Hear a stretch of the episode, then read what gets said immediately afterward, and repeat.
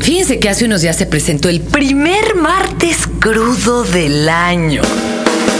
Ahora con estos fines de semana largos, esto va a ser una práctica muy seguida. Qué divertido, ¿no? Hoy por eso dedicamos un Tao etílico. Fernanda Tapia.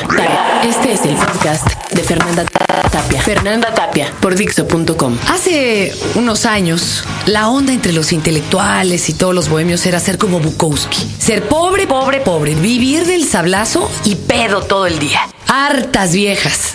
Los pobres ya ni les pueden cumplir porque de tanto alcohol, pues naranjas de Paraguay. Pero bueno, esa era la onda. Y de veras, luego algunos se me fueron a, puntos más oscuros, estilo Edgar Allan Poe. Al pobre lo mataron porque se metió bastante borrachín a algún rincón oscuro de la ciudad. Y yo recuerdo de los escritores famosos eh, que teníamos en la onda rock y demás, a Jordi Soler, querido amigo, que le mando un abrazo, pues también le gustaba ver fondo. Ahora ya trae pelito corto y demás, ¿verdad? Ya fue representante cultural, agregado. Pero la verdad es que tomaba con singular alegría. Historias de borrachos. Fíjense que él nunca tuvo un accidente, nunca. Él manejaba su carrito, me lo detenían porque nunca lo verificó. ¿Y cómo creen que sobornaba a los policías? ¿Les daba libros? Oiga usted, lo que perdíamos en ecología lo ganábamos en cultura de estos pobres inútiles. Entonces, pues es algo que todos le deberíamos de agradecer. Sin embargo, una noche que extrañamente salió sobrio del lugar, se volcó.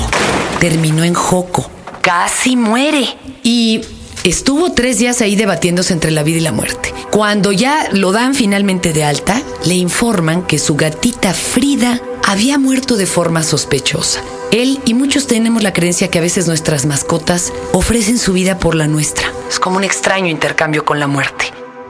Bueno, otra, otra de alcoholito. El doctor Volavsky, también famoso escritor y poeta, Juan Carlos García, un día se lleva a unos 15 años a su abuelita, que en paz descanse, y la señora pues le entró con singular alegría. En la noche le dio un coma diabético. Se la llevan al hospital.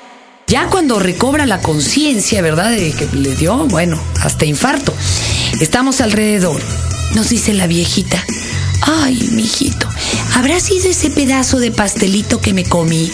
A lo que el Volavsky contestó, no, abuelita, fueron las ocho cubas que te echaste.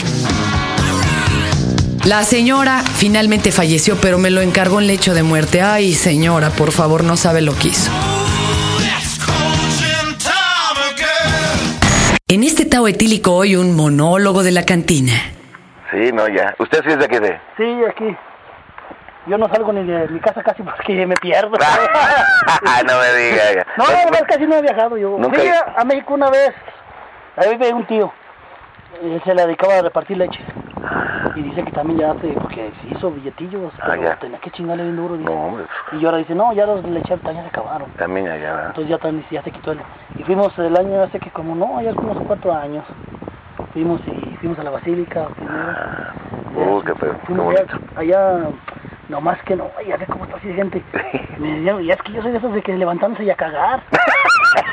y entonces me agarraron en la, en la mañana, me agarró el camión. Nos fuimos como a las 11 de la noche al camión, a 12. Ahí vamos, no, pues ahí voy aguantándome. Y ya llegamos a las 6 y a las 15, 7 de la mañana. Dije, "Aunque vamos a buscar en las chinas, ¿cómo se llaman? Que aquí la nombre. En las como letrinas. ¿eh? Allí no me dieron ganas de cagar de guacarear. Se me quitaron las ganas de cagar y me dieron de guacarear. Y es que, ¿cómo está? Qué rote. Tú, es Pues asqueroso. me casi nomás ahí dijo ahí aguilita. De aguilita, Y donde- poquito nomás. y poquito, no, no, Es que Tiene que asustadillo. concentrarse bien en eso. Claro. Oye, ¿y cuánto tiempo fue, Fer? No, nomás fue un día, o sea que... Creo que como quieran ser dos noches y el día, ¿verdad? Listón. Listo. Ahí Yo lo quito, ¿verdad? Para que no andar ahí. Sí, para a que ya después empiece algo ya a cabecear, ya para que empiece a... Ella manejar de, manejo, ¿verdad? Entre nosotros, los buzos, supuestamente uno no debe de tomar alcohol mientras está en la etapa de buceo, no solo en ese momento, sino todo el día siguiente y demás, porque uno está sacando o exudando, como se podría decir, nitrógeno. Bueno, tenemos un compañero al que le mando un abrazo así cariñosísimo. Y aquí está su madre, señores, señores. Don Mario, Don Mario se me pone medio transformen cuando le entras sabrosón al alcohol. Los que lo conocemos, pues no tenemos problema. El problema es con los que no conoce. Es como el perro, ¿verdad? Nomás muerde a los que no conoce. Llevábamos una chava bastante buenona a una de las eh, bu- uno de los buceos, uno de los paseos que hicimos. Y ya todos medio felices en el Carlos San Charles eh, de Cozumel, este se acerca bastante respetuoso y le dice, mi querida amiga, con todo respeto, yo sí le mordía una nalga. Y se armó la campal, señoras y señores. Pero bueno, tengan mucho cuidado porque la verdad, aunque ustedes piensen que manejan mejor, no lo hacen. Eres un galán de quinta y por muchos de tus detalles. Otra de borrachos. Acabo de conocer un hipermetrosexual francés en Guanajuato. Hablaba escasamente español, pero ¿qué tal, eh? Le sirvieron una cerveza indio que no levantó mucho la espuma. Y le dice al mesero, joven, retírala, está quemada. Es que me dicen que soy muy pedo. ¿Eh? O sea que si no levanta bastante espuma la cerveza, se dice quemada. Pues está quemamada, pero bueno. En fin. Otra, tengo un querido amigo que se llama Germán Argueta. Él se dedicó a hacer estudios etílicos y de las eh, damas de la caricia del centro de la Ciudad de México. Él a ponerse medio borrachón le decía ponerse mágico. Y me llevó a conocer un lugar a donde van a terminar sus últimos años todos los boxeadores ya empobrecidos y pues muchos de ellos olvidados por sus familias y por todos. Se llama La Hija de los Apaches. Está en Avenida Cuauhtémoc. Es un changarrito, pero debe de ser visitado por cualquier persona por lo menos una vez en la vida. Ahí atiende el maestro Pifas.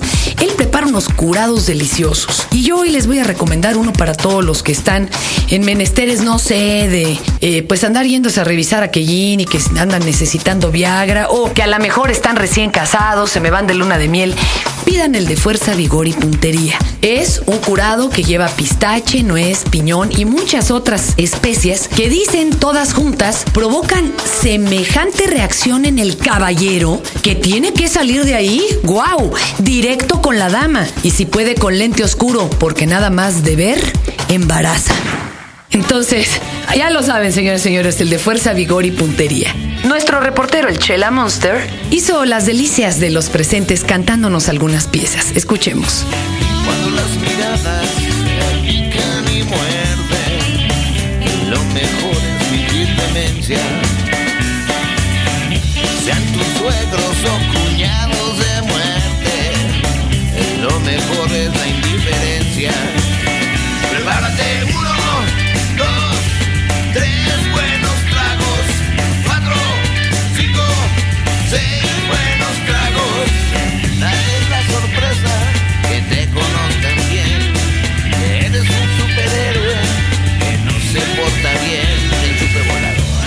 Gerardo Australia, el Chela Monster. El Chela Monster nos invita a su página http dos puntos doble diagonal crudopolis.blogspot.com diagonal.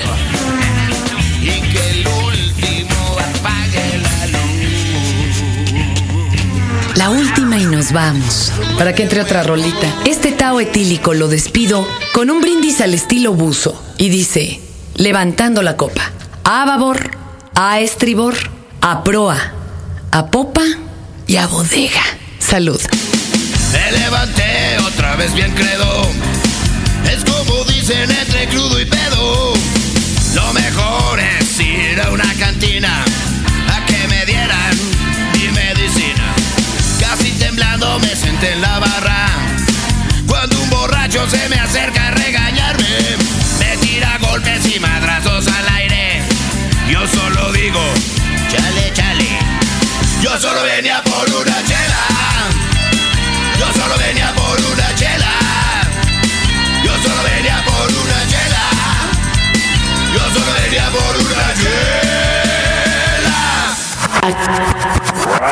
Acabas de escuchar el podcast de Fernanda Tapia por Dixo.com.